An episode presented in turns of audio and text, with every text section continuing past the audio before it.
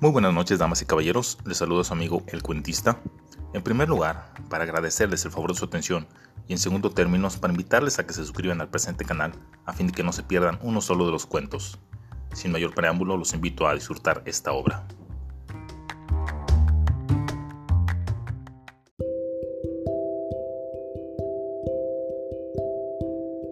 Ella era alta y delgada. Sus pestañas, como un par de abanicos abiertos, daban la sensación de que sus ojos eran tan profundos y misteriosos como una caverna marina. Su pupila, de un tenue verde casi celeste, tenía un lindo contorno azulado. Me daba la sensación de que Elisa siempre tenía algo nuevo que contar y cuando lo hacía, lo expresaba con tal nostalgia que era como escucharlas solas y sentirlas ir y venir entre mis pies.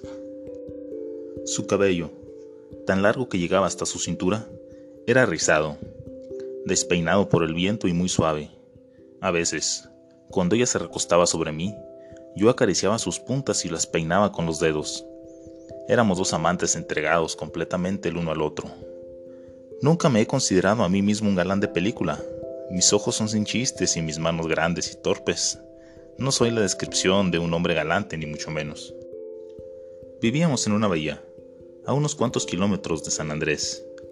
Nuestra modesta sala tenía un ventanal que daba directamente hacia el oleaje, donde descansábamos aquella tarde en una hamaca, bajo el techo de palma afuera de la casa. Rodrigo me dijo, ¿alguna vez has pensado cómo sería la vida en 500 años? Su pregunta me tomó por sorpresa. El viento nos mecía lentamente mientras estábamos suspendidos en el tejido de cuerdas que yo mismo había amarrado. Guardé silencio Toqué lentamente su brazo y, quedando inmerso en aquella filosófica pregunta, pensé en política, naves voladoras, torres altas y extraterrestres. Luego, abrazada a mi pecho, ella movió su cabeza un poco hacia arriba, permitiendo así que, por la inclinación de sus ojos, ella pudiera mirar mi rostro. Aún estaba esperando una contestación. No lo sé, le respondí. No me imagino la vida más allá de este segundo. No sé qué pasará mañana y no quiero pensar en qué pasará en 500 años. Yo tampoco lo sé, me dijo conteniendo su emoción. Pero sería maravilloso dormir, ¿no crees? Para despertar en 500 años. Besé su frente, su mejilla, sus manos, sus hombros, su cuello y finalmente, cuando la tenía refugiada contra mi pecho y estaba a punto de besar sus labios, me reflejé en el brillo de sus ojos y comprendí que estaba llorando. No derramaba lágrima alguna, pero aquel centelleo era la consecuencia del sollozo interno que sufría en su alma.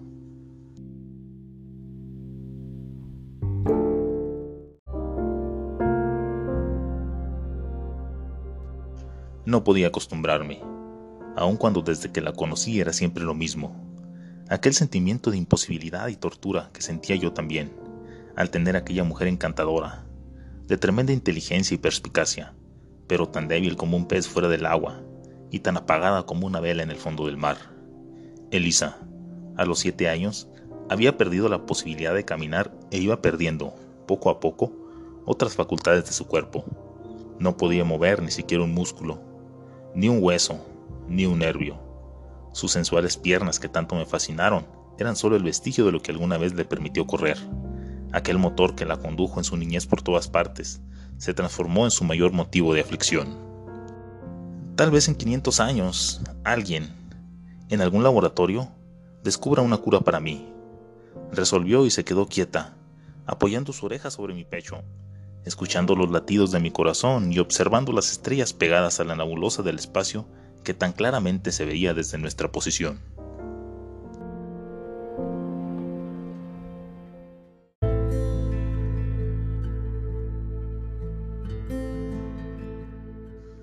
Por la mañana la recosté en el sofá frente a la ventana. Con ella estaba Gino, un pequeño cachorro de raza collie que días antes le había regalado para hacerle compañía. Me fui como de costumbre a la empacadora. Mi trabajo era monótono y para algunos aburrido. Yo me había conformado con ese trabajo porque nos daba suficiente para comer, para mantener nuestra pequeña casa y me dejaba tiempo para estar con Elisa. No me interesaba subir de puesto o tener una vida ocupada. No era como los demás que se dedicaban a viajar de un lado a otro para conseguir trabajos especiales que les dejaran la mayor cantidad de dinero posible. De hecho, me importaba poco el dinero. los lujos o la competencia social. Nunca preguntaba a mis amigos sobre sus logros laborales. No me interesaba capacitarme en un nuevo puesto ni perseguir oportunidades o recompensas. Yo era un simple técnico de mantenimiento que se pasaba las jornadas reparando y limpiando la maquinaria. No tenía ni siquiera el cargo más alto, sino que era el auxiliar. Si el ingeniero Guerra necesitaba algo especial, me llamaba para ayudarlo. Si no, entonces podía irme temprano y ver a mi mujer. Con eso bastaba.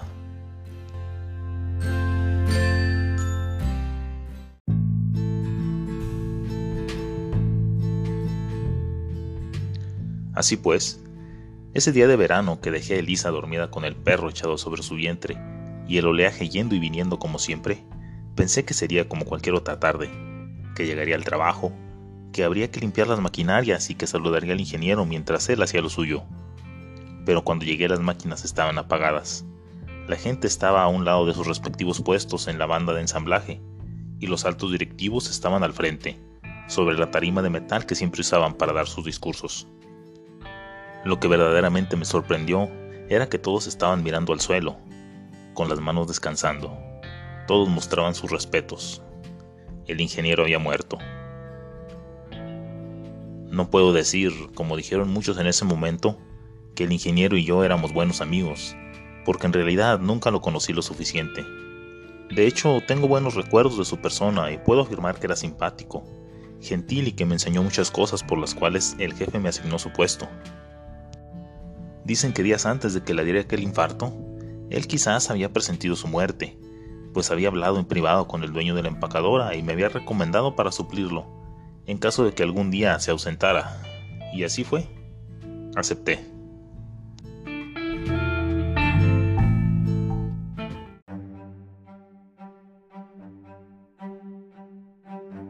Cuando regresé a casa, sin saber si aquella noticia sería buena o mala para Elisa, me encontré con otra desgracia. Apenas crucé el umbral encontré al perrito lastimado y a mi mujer histérica. Estaba jugando y se le cayó encima una de las cajas, gritaba preocupada. Me di prisa y cargué al animalito. Me encargué de curarlo. Su pata estaba rota. Posiblemente no para siempre, pero lo suficiente como para que le doliera mucho al intentar moverla. Marqué a la ciudad. Quería asegurarme de haber curado bien al perro. Antes lo había hecho con otros animales de la granja cuando era más joven. El veterinario dijo que Gino estaría bien. Le notifiqué a Elisa colgando el teléfono. Eso dijo de mí el doctor hace 15 años, respondió ella mientras abrazaba a Gino y lo mecía entre sus brazos. Tremendo susto que me has dado, travieso. Sin ustedes me muero, exclamó. Cuando a la hora de la cena le conté a Elisa lo que había ocurrido con el ingeniero, lo tomó de la misma manera que yo. No podíamos festejar sabiendo que mi puesto, mejor remunerado aún cuando trabajara la misma cantidad de horas, era el resultado de la muerte de una persona tan compasiva.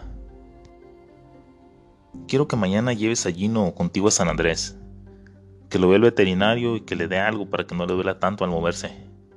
Pobrecillo, chilla mucho. No pude negarme, no mientras llevara puesto aquel vestido blanco, amplio y precioso que al oscilar con el viento era confundible con la espuma de mar.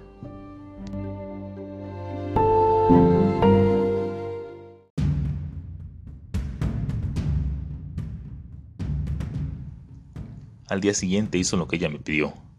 Llevé al perro al veterinario y después lo llevé al trabajo. El supervisor me dejó tenerlo conmigo en el área de reparación, mientras no estorbara o saliera del lugar bajo ninguna circunstancia. Ni aunque se esté quemando el edificio quiero ver a esa bestia en alguna de las otras áreas limpias de la empacadora, Rodrigo. Gimió. Solía exagerar mucho y recalcó, ni aunque se esté quemando. No pude más que reírme y continuar con el trabajo poniéndome al día con las carpetas del ingeniero, observando las piezas, tratando de comprenderlas, de solucionar problemas.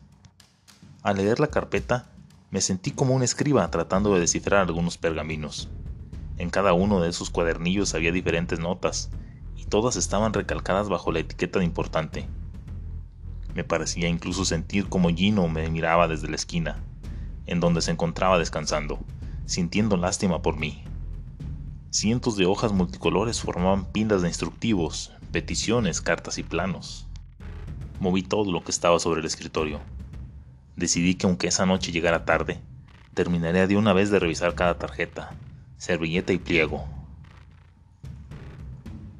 Las horas transcurrieron una tras otra, al principio tan aburridas como cualquier otra en el trabajo, pero poco a poco y entre más leía todo aquello comencé a interesarme. Estaba aprendiendo. Irónicamente, aunque después de su muerte, el ingeniero continuaba instruyéndome. Llamé a Elisa. Le pedí que no me esperara, que durmiera. Le dije que el perro estaba bien. Le dije que no llegaríamos hasta la madrugada, que podía estar tranquila y ella lo entendió. Pero no llegué en la madrugada, ni a la tarde ni al día siguiente. Mis ojos se cerraban lentamente, pero no podía, no podía dejar de leer. Acabé todos los libros, todos y cada uno de ellos. Me alejé del mundo, del tiempo, del espacio, y por un segundo, por una extraña milésima de segundo, sentí que estaba 500 años más delante, que estaba viendo, sin darme cuenta, lo que Elisa había visto aquella noche que me preguntó sobre el futuro. No estaba viendo un futuro distante e imposible, sino uno real, uno tangible, uno que podíamos lograr si lo quisiéramos. Me dejé ir en aquella bolsa de imaginación y suspiré. Por primera vez, conocí lo que todos llamaban ambición.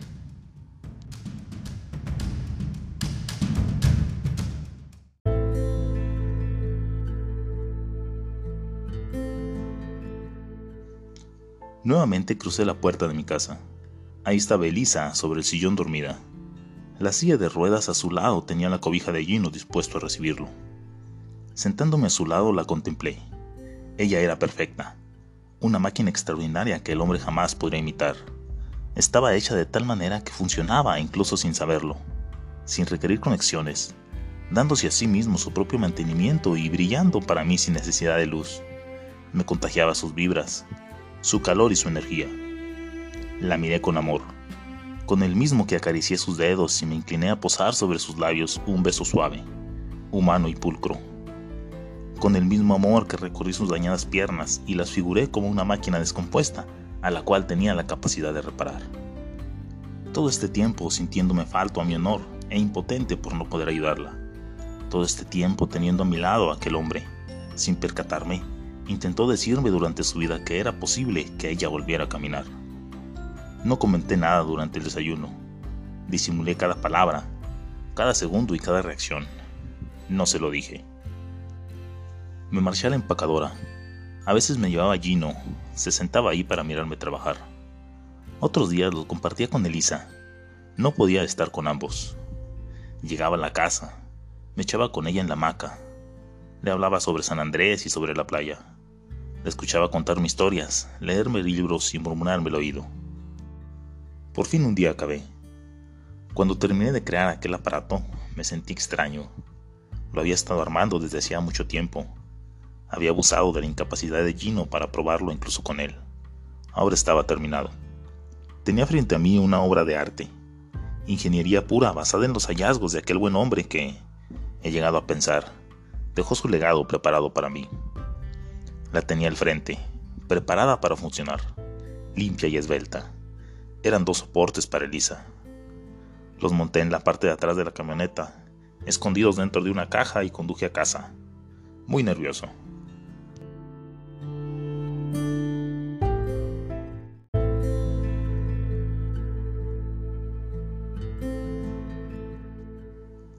Elisa, inicié la conversación mientras estábamos echados en la hamaca. ¿Alguna vez has pensado cómo sería el mundo en 500 años? Creo que para entonces ambos estaremos muertos, me respondió. Elisa, repetía aún con mayor determinación. Pero si existiera un hombre que descubriera aquello que tú tanto anhelas, si aquel hombre descubriera la manera de hacerte caminar, ¿dejarías que lo intentara? Indagué bajo un disfraz de filósofo ella, pensándolo por unos segundos, rascó lentamente mi brazo con sus uñas largas. Pensé que respondería, pero no lo hizo. Así que insistí. Elisa, dije entre sus labios, ¿y si aquel hombre que descubriera la forma de hacerte caminar fuera yo? ¿Qué harías? Le insistí. Ella se sobresaltó. Me miró con espanto. Negó lentamente. No vayas a pensar que yo no pudo completar la frase. Su rostro estaba aterrorizado y avergonzado a la vez. No vayas a pensar que yo estoy pidiéndote tal cosa. No quiero que malinterpreten mis palabras, Rodrigo. No quiero por ningún motivo que tú... Se trabó un momento. Estaba penada de tan solo pensar que aquello era tan imposible que estaré hablando de mala fe el solicitarlo. No quiero que pienses ni siquiera en dejar tu trabajo y entrar a estas cuestiones. Estamos mejor que nunca con tu puesto en la empacadora. No se te ocurra renunciar para irte a perseguir un sueño tan ridículo como ese. ¿Qué más da de todo lo que yo piense? Río con ironía, consternada al pensar que quizás me había lastimado al decir todo eso. Te amo, Rodrigo, y a pesar de todo lo sé, que aún dañada como estoy, me amas tú también, ¿verdad? Sí, te amo, afirmé. Dudé en decirle que tenía la solución en la cajuela de la camioneta, que no la encontré tan casualmente como esperaba, que tardé todo este año en hacerla, que había utilizado al perro para hacer experimentos y que por eso el pobre animal se había acostumbrado a la muleta. Me sentí terrible, porque temía que ella no lo quisiera, que no lo comprendiera o que tuviera miedo. Debía hacer alguna expresión, porque cuando miró mis labios se alejó un poco. Ella misma descubrió que ocultaba algo.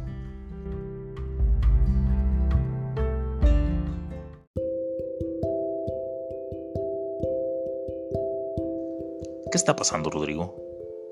Sus rojizos labios no me permitieron callar más mi historia. Decidí que sentarme en la sala, junto a la ventana que yo tanto le gustaba, era la mejor opción. Espera aquí, le pedí y salí casi corriendo. Fui a la camioneta, saqué la caja y la llevé adentro. Cuando la abrí, el contenido la asombró.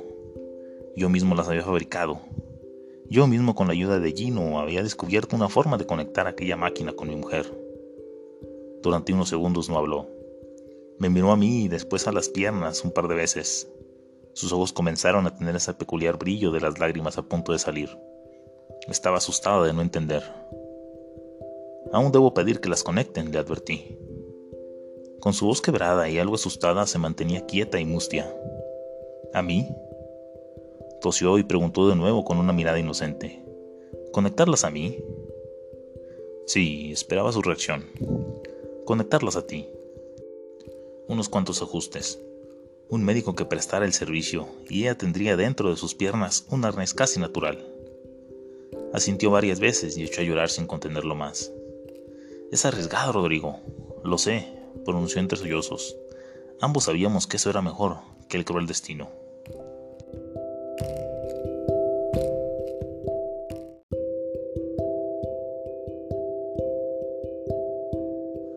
Fuimos a San Andrés, pero los doctores, fascinados por mi descubrimiento, decidieron hacer la operación en San José, pues según comentaban, era un lugar mucho más adecuado.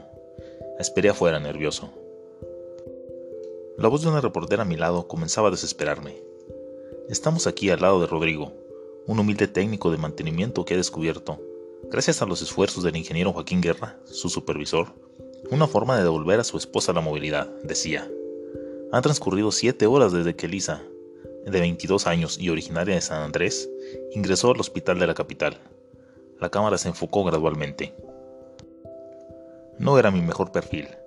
Tenía ojeras. Mordía la uña de mi pulgar. Estaba desesperado y quería que Gino estuviera ahí. Dar una entrevista me parecía inadecuado, fuera de lugar. No hablé. No tenía comentarios. Les dije que no, que no quería decir nada. Estaba hostigado. No quería verla. No quiero decir nada, declaré. Ella se molestó. No fui amable, ni siquiera discreto. Yo no lo hacía por los medios y ellos no estaban ahí para apoyarme. La realidad era que me necesitaban y pensaban que yo también los necesitaba a ellos. No me creían. No era el primero que lo intentaba. Era solo un técnico de mantenimiento. No era nadie. Estaban ahí porque, si por azar del destino, yo descubriera algo, ellos serían los dueños de la primicia que cambiaría el mundo. Hubiera afirmado todo lo que esa reportera dijera, porque, dentro de lo que cabe, siempre he sido amable y servicial. Hubiera dejado que se llevara su historia para que la vendiera. Pero en ese momento lo último que quería era saber sobre historias y periódicos digitales. Quería que mi mujer, que estaba dentro del quirófano desde hace siete horas, volviera a caminar. La reportera, indignada, se fue. Escuché al otro lado de la puerta algunos insultos para mí. Al cabo de una hora llegó otra. Ella era diferente. Lejos de decir nada, se quedó conmigo un rato. Parecía preocupada por Elisa. No estaba ahí por la noticia. Estaba ahí porque realmente deseaba, con empatía, que Elisa volviera a caminar.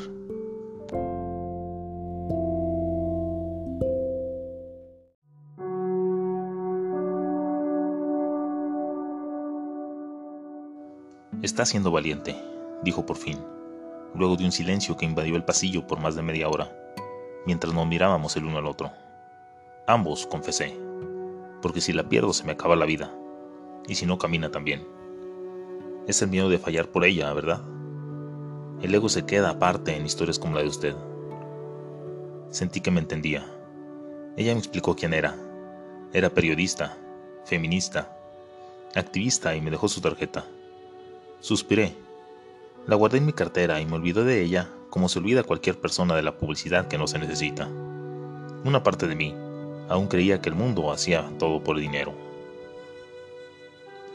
Dos horas más tarde el doctor salió caminando. Caminaba por el pasillo blanco y eterno hacia mi encuentro. Su rostro aparentemente triste me consternó. ¿Sería aquel hombre el portador de malas noticias? Nadie me había dicho nada desde que Elisa entró en aquel lugar. Cuando sus pies estuvieron a unos centímetros de los míos, me puse de pie. Lo miré fijamente y me pidió que lo acompañara. El trayecto se hizo aún más largo. No quiso decirme nada hasta que no lo viera con mis rubios ojos. Era mi responsabilidad. Después de todo, yo había inventado el aparato. Las puertas eléctricas se abrieron frente a ambos, permitiéndome pasar a un laboratorio, en donde algunos estudiantes con batas blancas y azules tomaban anotaciones. Estaban serios, mirando la ventana al frente. Ahí estaba Elisa, sentada en la mesa del quirófano mientras una enfermera movía con sus manos sus piernas y las doblaba una y otra vez. Luego, como un milagro científico, ella los movió sola. Doblaba una rodilla y giraba el talón. Era como ver el mar en nuestra sala, como sentir el oleaje, como escuchar sus historias, como contemplarla dormida. Era toda la belleza que necesitaba para continuar con vida era toda, toda la belleza.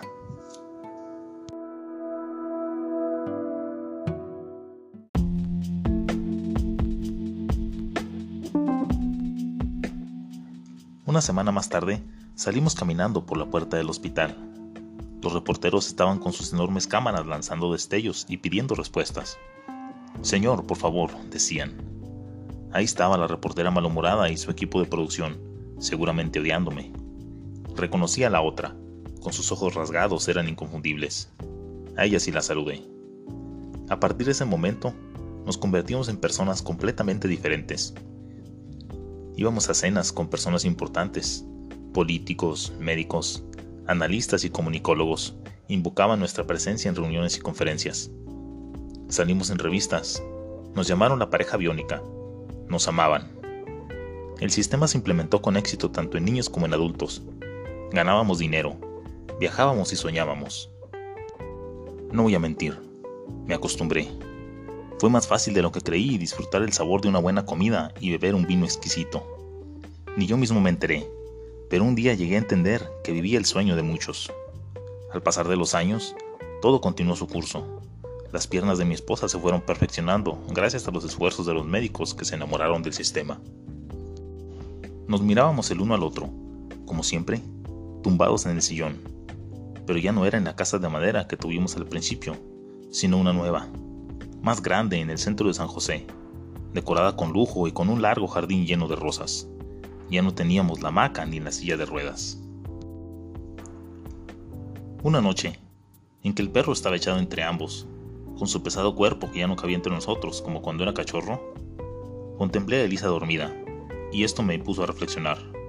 Tantos años en lo mismo habían sacado de mí habilidades que ni yo sabía que escondía. Pasé de ser un técnico, ese hombre ingenuo y manso, a ser otro.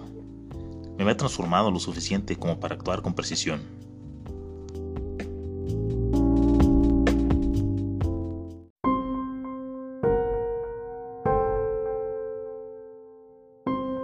Cuando Elisa cumplió 35 años, le compré un auto blanco y novedoso. Sacó a pasar a Gino por las enormes avenidas. El perro sacaba la lengua mirando el trayecto. Tanto tiempo conviviendo con él me hizo darme cuenta que los animales ven al mundo de una manera diferente a los humanos. Nos amaba. Estoy seguro de que ese perro nos quería tanto como nosotros a él. Elisa volvió de su paseo. Él entró a su lado, moviendo la cola y buscando su plato de agua. Le hice un cariño y agradecí su compañía.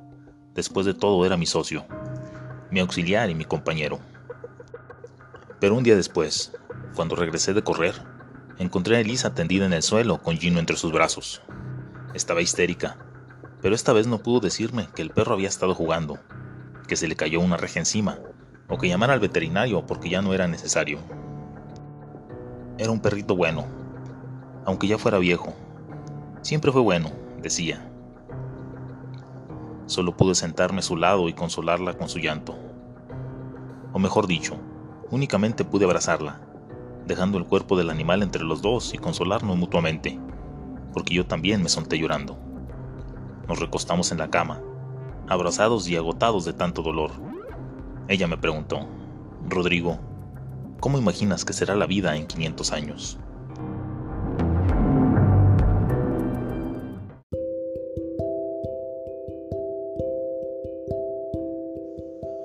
Tan triste estaba por la muerte del perro que llegué tarde al hospital aquella mañana de abril. Para entonces, los médicos ya habían tenido una junta para discutir acerca del posible alcance de mis investigaciones e inventos. Más allá de mis enormes incentivos monetarios estaba la moral de continuar explorando posibilidades para curar otros problemas motrices. Para ser un hombre que no ha estudiado nada, dijo el doctor quitándose sus anteojos, parece un hombre muy ilustrado, me sorprende ver a alguien con su capacidad.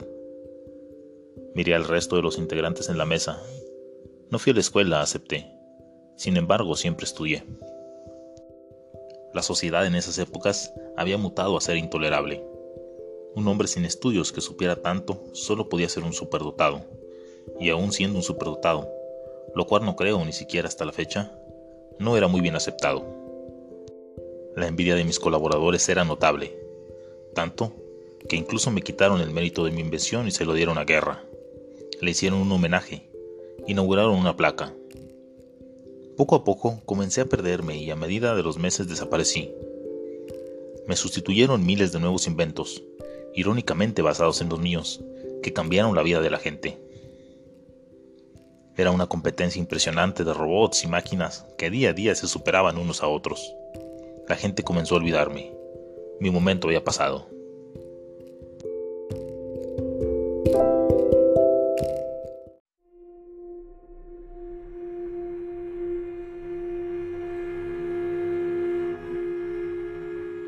No reaccioné como debí.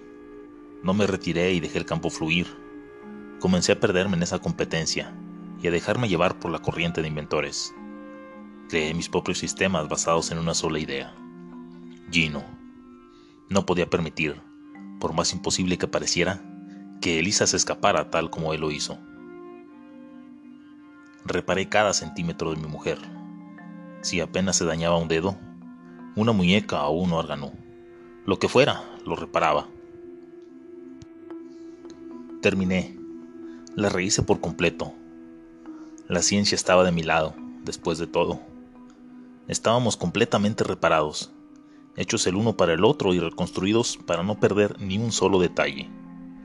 No quería dejar ni siquiera sus pestañas de abanico, sus uñas largas, sus piernas alargadas, esbeltas, móviles y perfectas. Estaba en la cumbre de nuevo. Había logrado la corrección de los defectos humanos, errores en un sistema que yo no aceptaba, que mi mente refutaba. Había creado seres admirables. La prensa me amó de nuevo. Me llamaron día y noche y no podían parar de contarles acerca de mí, de mis descubrimientos y sobre todo de mi ambición. Y cuando menos me di cuenta, sin previo aviso, envejecí.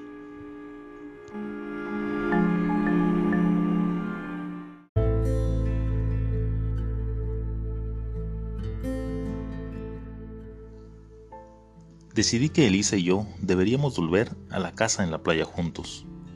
La llevé conmigo. Insistió en que fuéramos en su auto blanco y que condujera yo. Nos sentamos a la orilla y nos abrazamos. La acerqué a mí, cuando estaba con ella en la hamaca. Cuando acerqué mi oído lo suficiente para escuchar su corazón y acariciar su mano, le pregunté, Elisa, ¿cómo piensas que será la vida en 500 años más? Y llena de nostalgia como siempre, con la única parte de su cuerpo que yo no había tocado, me miró. Al principio tardó un poco en responder, hasta que al fin sus palabras me hicieron ver la realidad. Acarició mi rostro. En 500 años, Rodrigo, estaremos muertos.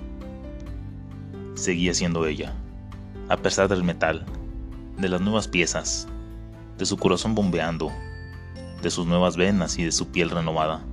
Seguía siendo ella. No importa lo mucho que dijeran, para mí seguía siendo ella.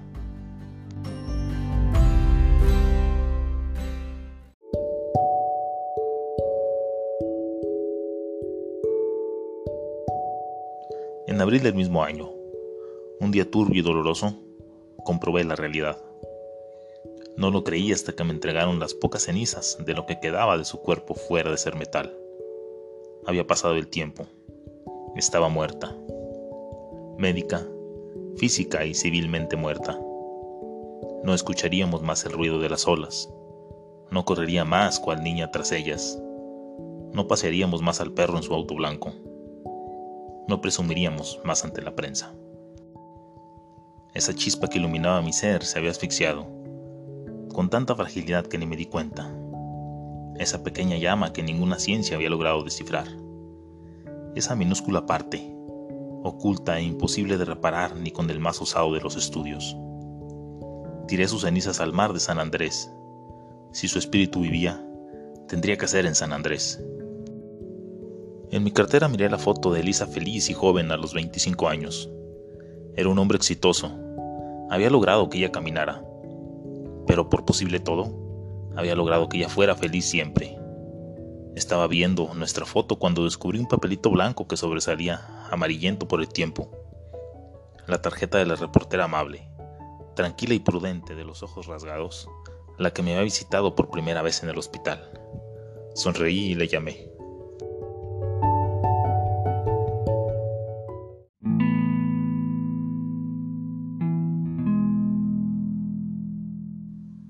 La recibí en mi casa a las 7 de la tarde.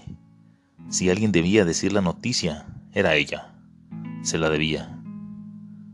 Colocaron el equipo alrededor nuestro. Me encontraba mirando fijamente hacia la cámara y hablé con sinceridad. Mis palabras se transmitían por todo el mundo. Lo más difícil, confesé, fue comprender que la vida es vida, con sus imperfecciones, con sus defectos humanos y el dolor de nuestras almas.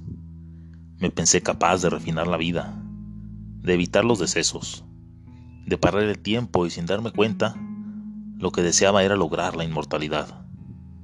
Logré perfeccionar el cuerpo, pero no la vida. Cuando la cámara se apagó, nadie dijo nada. Ni ella, ni los asistentes, ni nadie. Existe una línea delgada entre el impulso al bien ajeno y el egocentrismo que busca reconocimiento, le dije a la reportera. Pensaba en ella, siempre fue por ella, pero en el fondo, muy en el fondo de mi corazón, también lo hice por mí. Sentí, como hace tiempo no sentía, un fuerte alivio de alguien que me comprendiera. Luego de eso, ella levantó su bolso los miembros de la producción tomaron sus cosas y se acercó. Puso su mano en mi hombro y asintió, como si me agradeciera. Ese día, después de la entrevista, solo decidí existir y vivir los años que quedaban, tal y como seguramente vivirían los hombres en 500 años.